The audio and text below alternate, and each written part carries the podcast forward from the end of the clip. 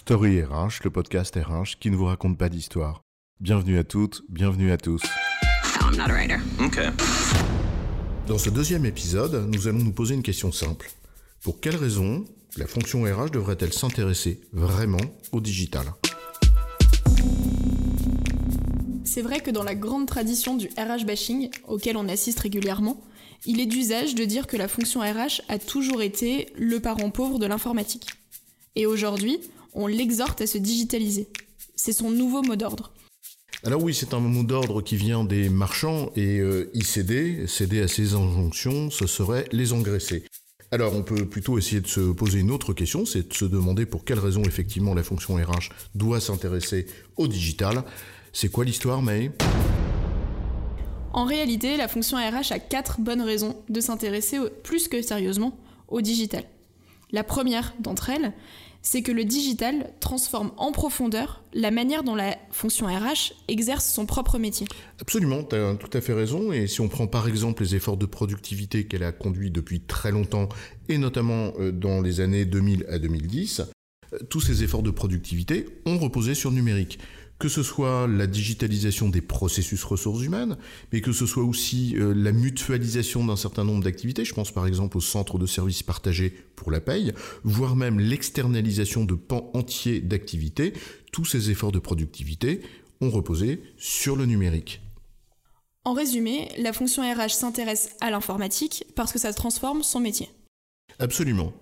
Alors maintenant, la deuxième raison, chacun et chacune d'entre nous la vit au quotidien, le numérique modifie notre façon de travailler.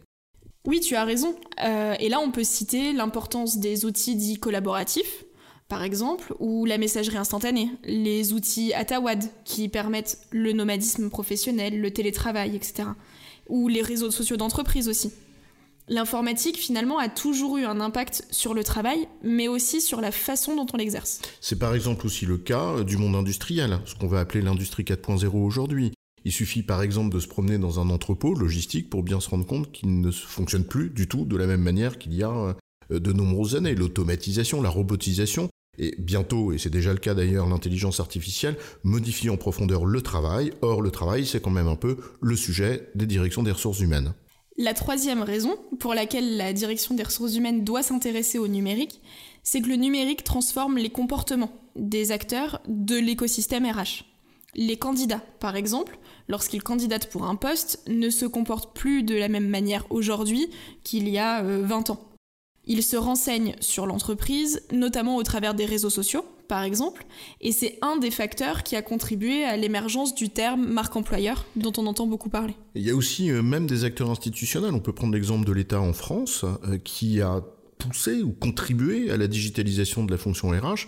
Il suffit de prendre ces dernières années, où on peut penser à la DSN euh, ou au prélèvement à la source, qui a euh, très largement poussé l'entreprise à digitaliser euh, la fonction ressources humaines. Donc, en résumé, le digital contribue à modifier les comportements des acteurs, qu'ils soient internes ou externes d'ailleurs, avec lesquels la fonction RH doit travailler. Et donc, forcément, la fonction RH se doit de tenir compte de l'évolution de ses comportements. Absolument. Alors maintenant, la quatrième raison, c'est certainement la plus euh, importante, mais c'est certainement aussi la plus difficile.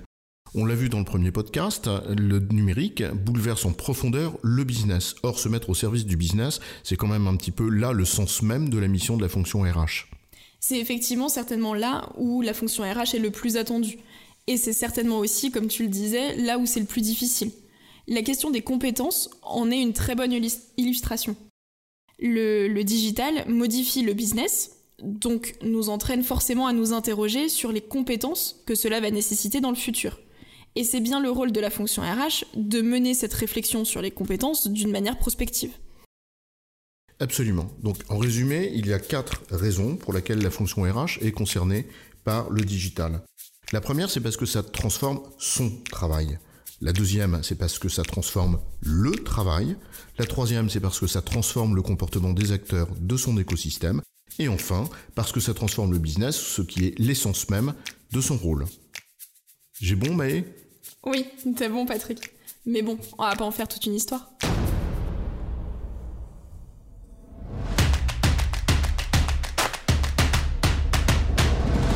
Story RH, le podcast RH qui ne vous raconte pas d'histoire.